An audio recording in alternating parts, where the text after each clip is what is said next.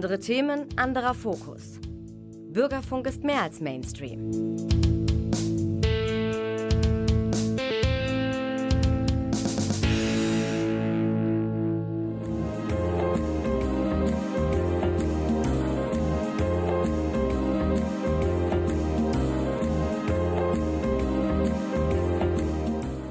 Der Lesewurm. Neues vom Buch- und Hörbuchmarkt und aus der Kultur.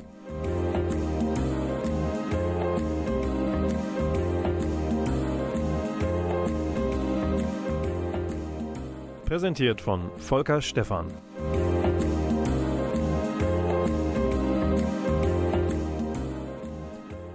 Ho, ho, ho. Und bevor wir zwei bis drei Frauen huldigen, schauen wir kurz auf den Kalender.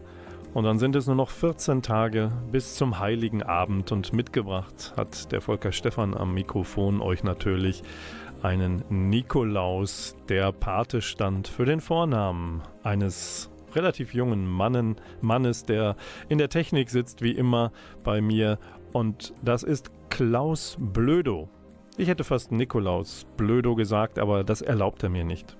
Herzlich willkommen in der Dezember-Sendung. Das Jahr neigt sich dem Ende und warum nicht, wenn alle nur von Nikolaus sprechen und vom Weihnachtsmann, gleich mal Frauen huldigen?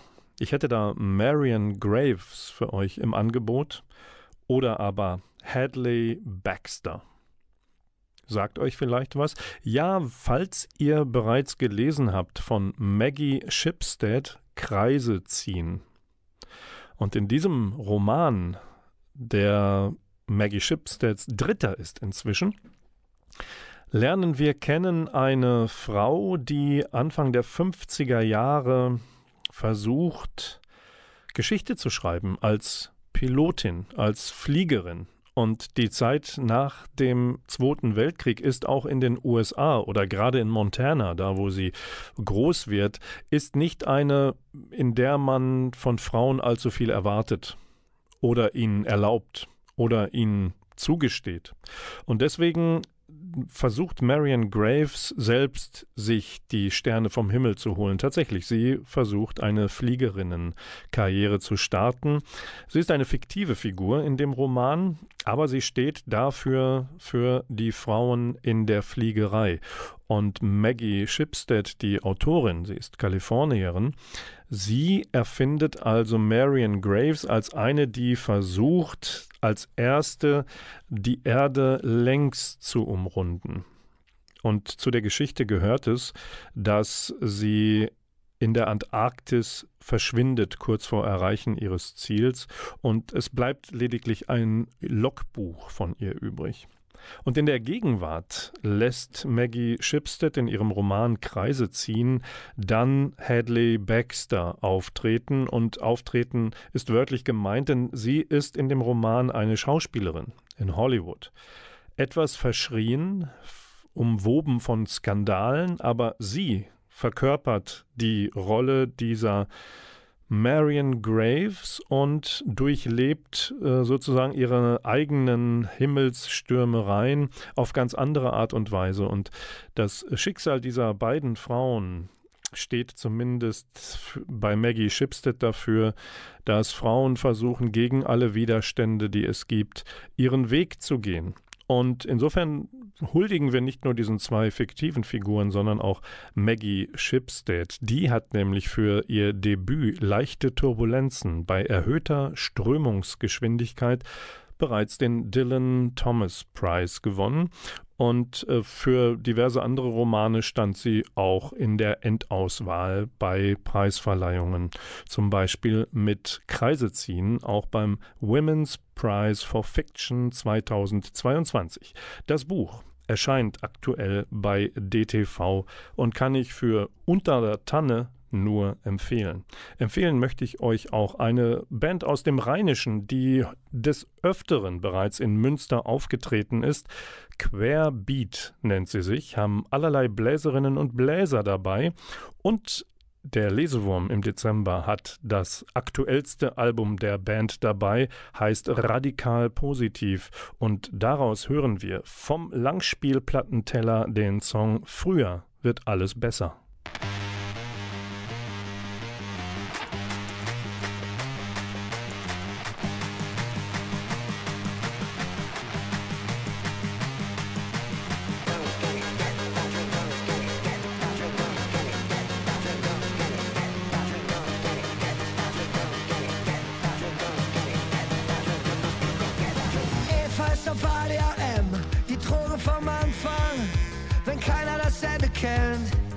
Steck halt den Apfel, du willst es doch auch.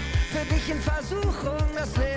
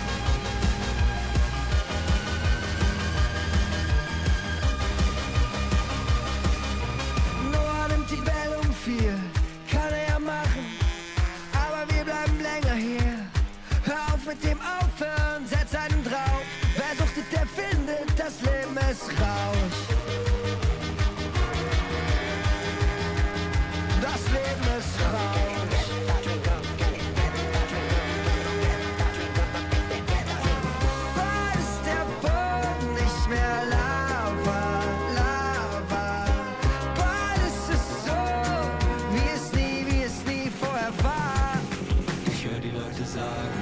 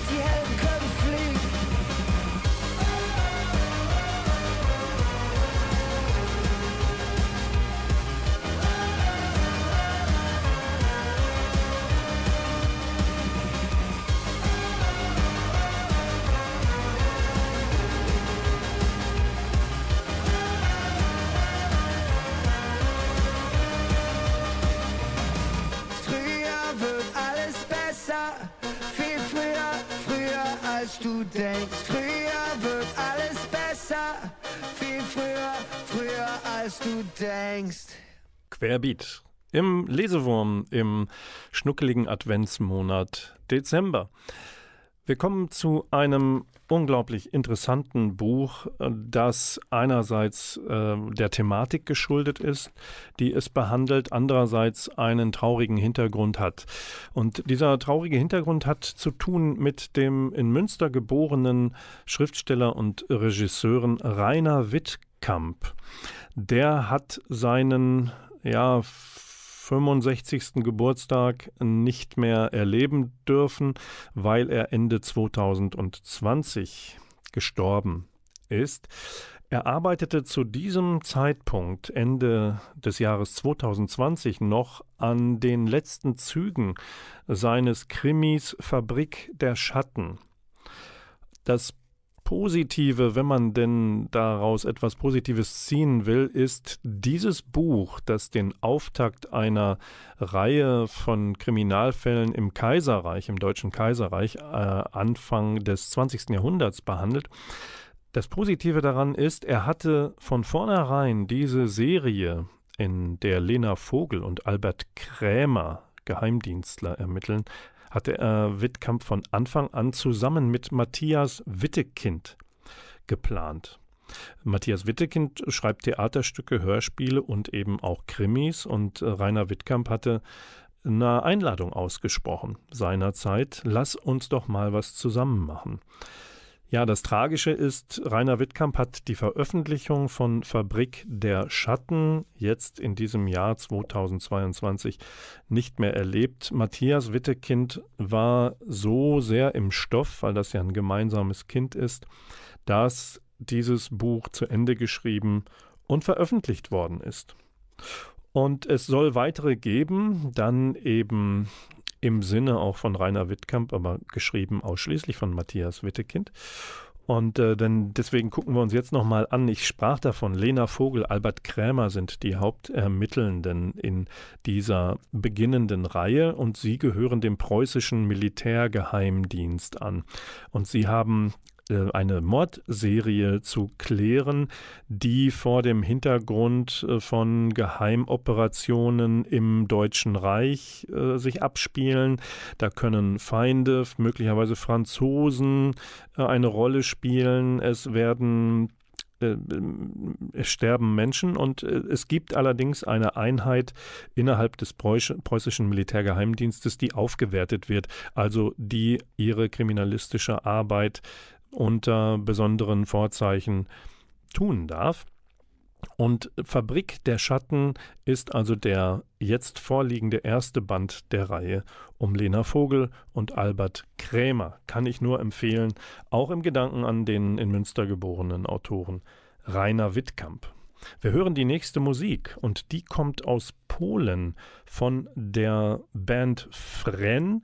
Die macht progressive Rockmusik, im Wesentlichen instrumental und wir hören von dem neuen Album All the Pretty Days den Song Biker.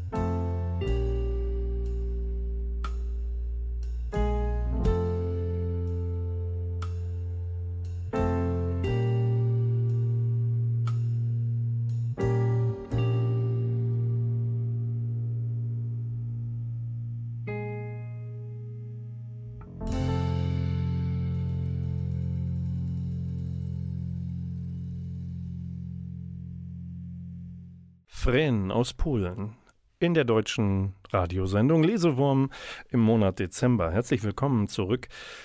Ich nehme euch eine Runde mit nach Finnland. Warum auch nicht? Über Polen zurück, einmal quer über die Ostsee, dann sind wir schon da in dem westlichen mittelfinnischen Ort Pori. Habt ihr alle sicher schon mal gehört? Wenn nicht, dann jetzt zum ersten Mal.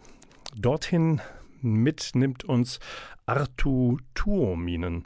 Ich würde ihn fast als aufgegangenen Stern am finnischen Krimihimmel bezeichnen, denn mit Was wir verbergen, seinem Krimi, der bei Bastei Lübbe gerade erschienen ist, hat er bereits äh, den zweiten Teil einer insgesamt sechsteiligen Reihe über die Kripo in Pori vorgelegt.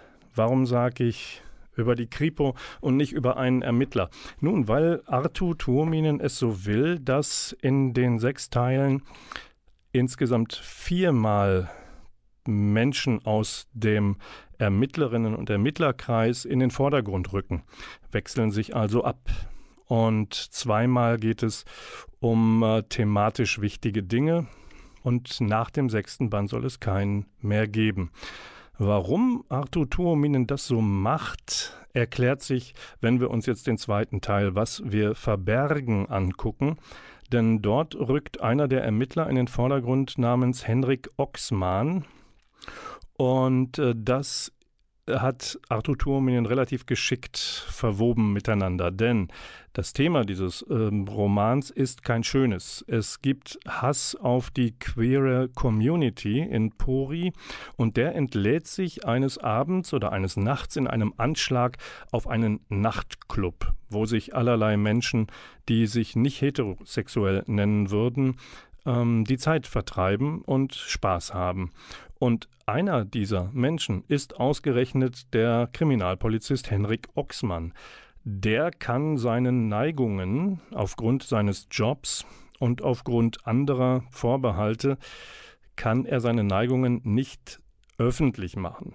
Also er hält es verborgen vor allem und jeden, auch im Kolleginnen und Kollegenkreise, denn was würde man von einem Ermittler halten, der sich als Frau verkleidet und in queere Clubs geht? Ja, und Henrik Oxmann hat gerade, ich sag mal, eine Stunde bevor das Attentat verübt wurde auf den Nachtclub, genau diesen verlassen. An der Seite eines Lovers. Und das haben Überwachungskameras festgehalten und Henrik Oxmann ist natürlich als Polizist in diesem Ort auch an der Aufklärung dieser Geschehnisse beteiligt. Und da spielt er ein Doppelspiel, nicht weil er böse ist, sondern weil er mit der Wahrheit schlecht rauskommen kann. Und deswegen versucht er das bis zum Schluss geheim zu halten und dennoch an der Aufklärung dieser Tat mitzuwirken.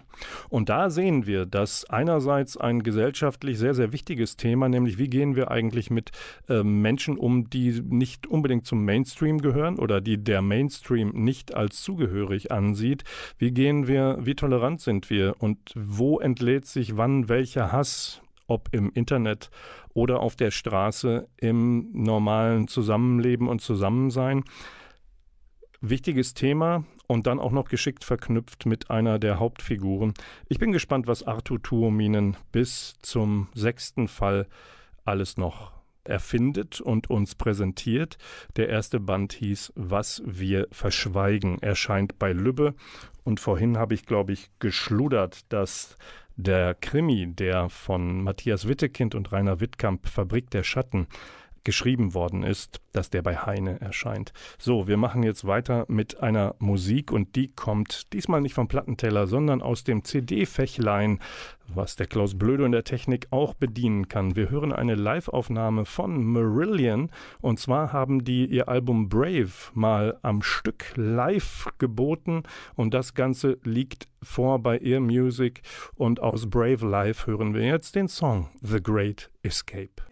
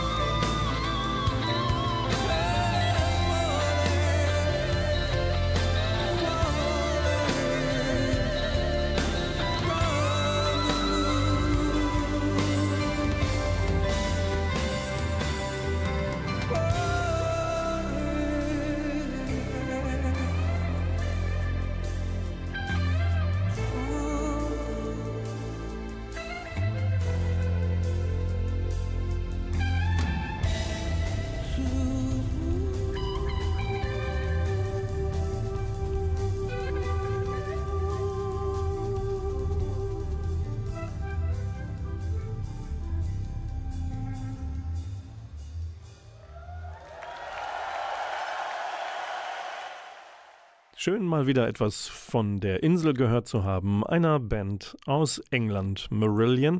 Und wo wir schon da oben sind, auf der Insel, springen wir einfach mal rüber nach Irland, denn wir beginnen die Hörbuch Top 5 mit einem Mann von der Insel westlich der Insel, nämlich mit Bono. Bono kennt ihr sicherlich als Sänger der irischen Rockband U2.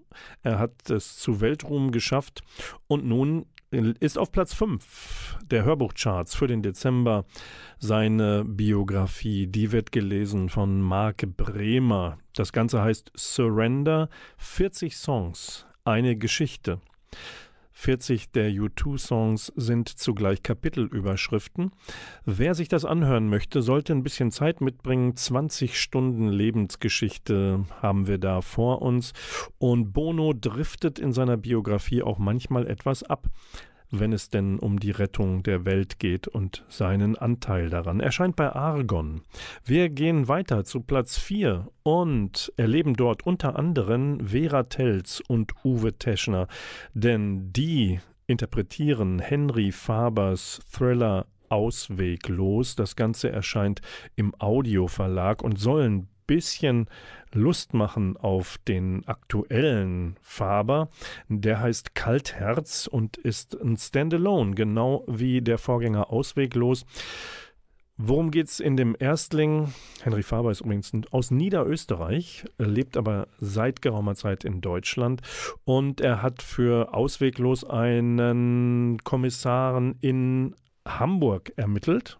Und zwar handelt es sich dabei um Kommissar Blom.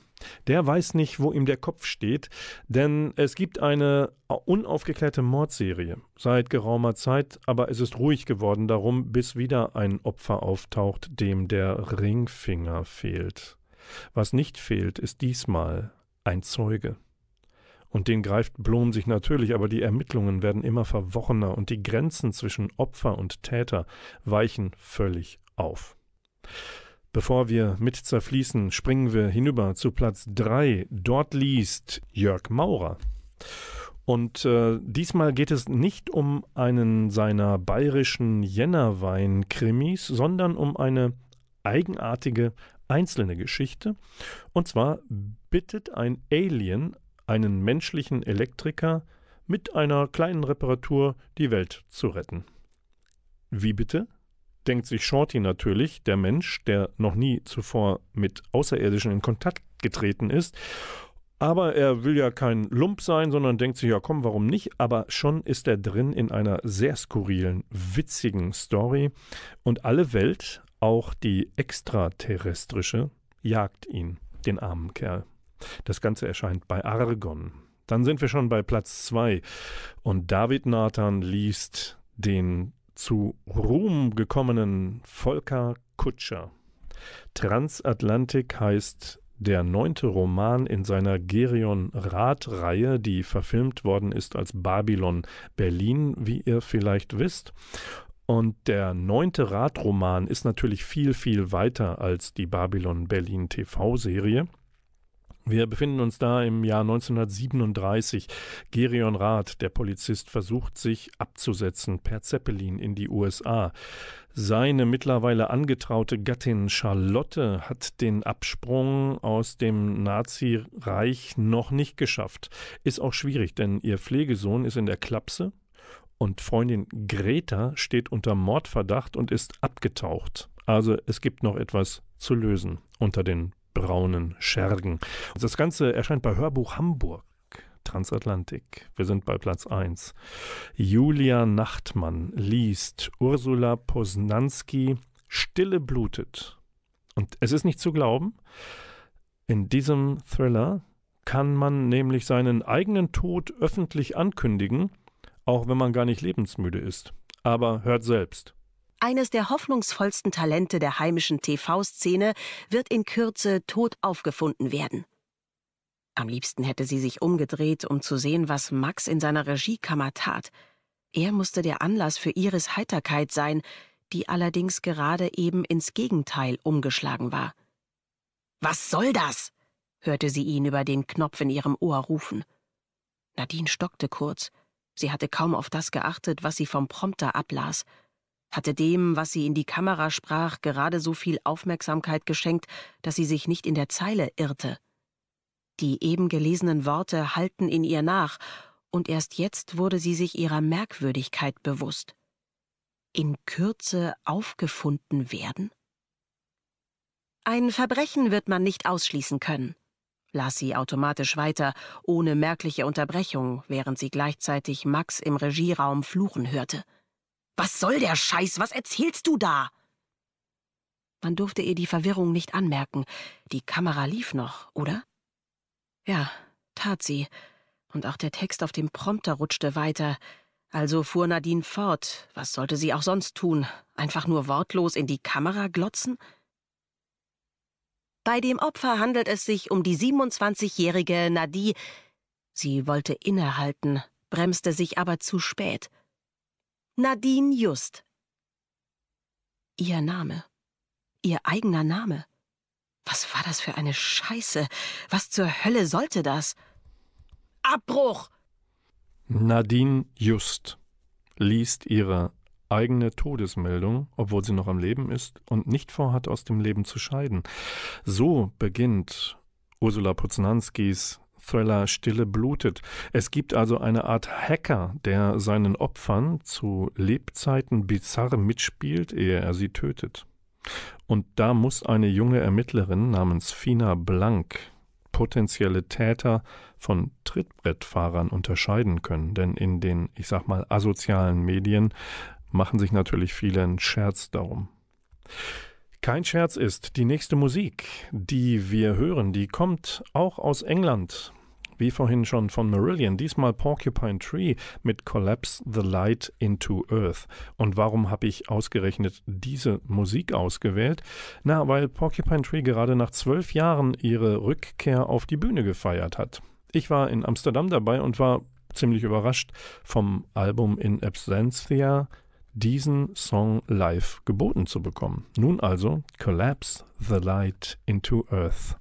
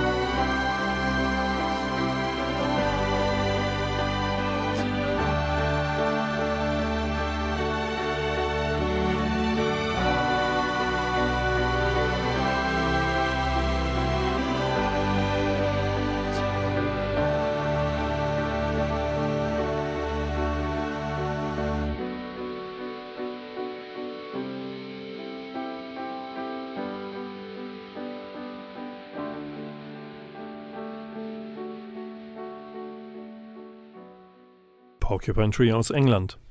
Aus dem Saarland kommt Markus Heitz und er kommt in die Dezember-Sendung rechtzeitig zum Fest. Hat er natürlich wieder etwas, was man gut und gerne verschenken kann. Markus Heitz, geboren 71, Deutschlands Erfolgsautor Nummer 1 im Fantasy-Genre.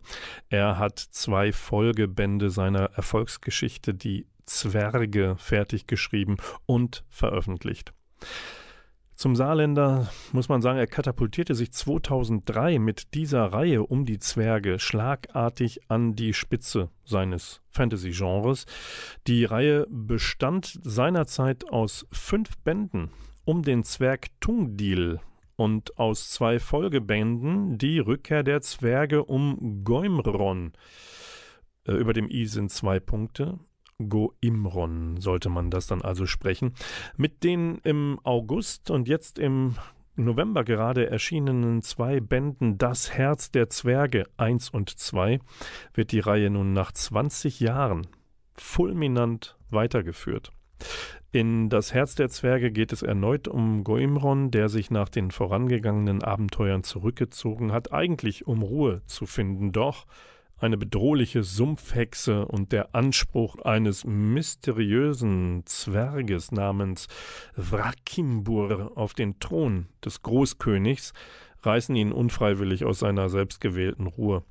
Ausgerechnet Tungdil Goldhand, mittlerweile ein eher gealterter Held seines Volkes, unterstützt diesen unbekannten Thronanwärter aus unerfindlichen Gründen.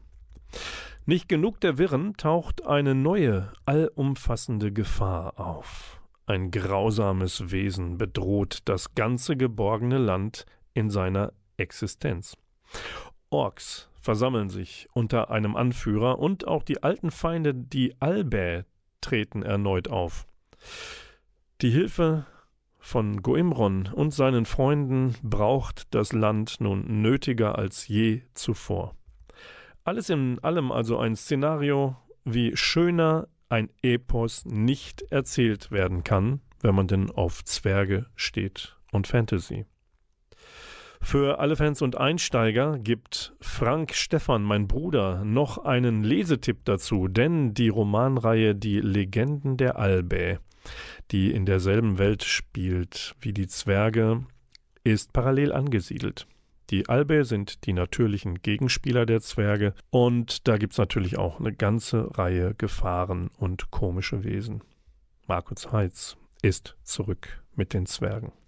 Und wir machen noch eine schnelle Musik und da freue ich mich auf Anna Gräter und ihren Song Mountain. Und das Ganze ist zu finden auf so einer Art Geburtstagsalbum. Denn das deutsche Jazz-Label Act Music wird 30 Jahre alt in diesem Jahr und äh, die geben immer mal wieder eine äh, Kompilation raus, eine Sammlung der Künstlerinnen und Künstler, die sie unter Vertrag haben. Das ist die Magic Moments Reihe jetzt schon mit der 15. Ausgabe und da ist eben zu finden Anna Greta mit Mountain.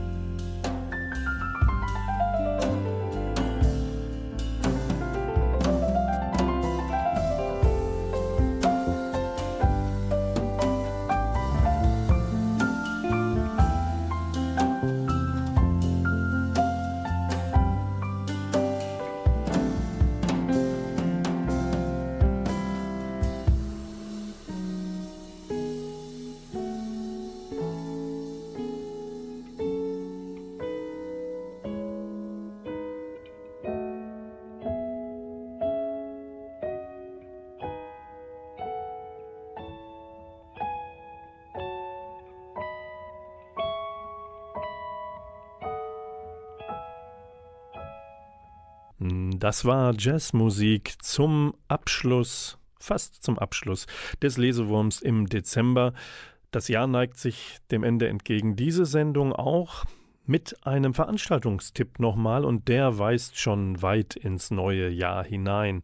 Es gibt zu erleben hier in Münster ein Programm zum Thema Liebe und Leid, davonlaufen und nach Hause kommen, vom Suchen und Finden. Am Freitag, den 13. Januar, öffnet die Schauspielerin und Sängerin Viola Kuch ihre Koffer für uns, nämlich im kleinen Büdenboden in der Schillerstraße 48a. Begleitet wird Viola Kuch von Uta Torges am Klavier und zusammen bringen die beiden buntes, nachdenkliches und amüsantes zutage, nämlich sie fördern das aus ihrem Koffer zutage. Wer kennt das nicht? Ich packe meinen Koffer mit. Ja, und die beiden Damen haben allerlei interessante Geschichten aus dem Leben zu bieten und Lieder und Geschichten wechseln sich in diesem Programm ab. Dann haben wir schon das neue Jahr, Freitag, 13. Januar.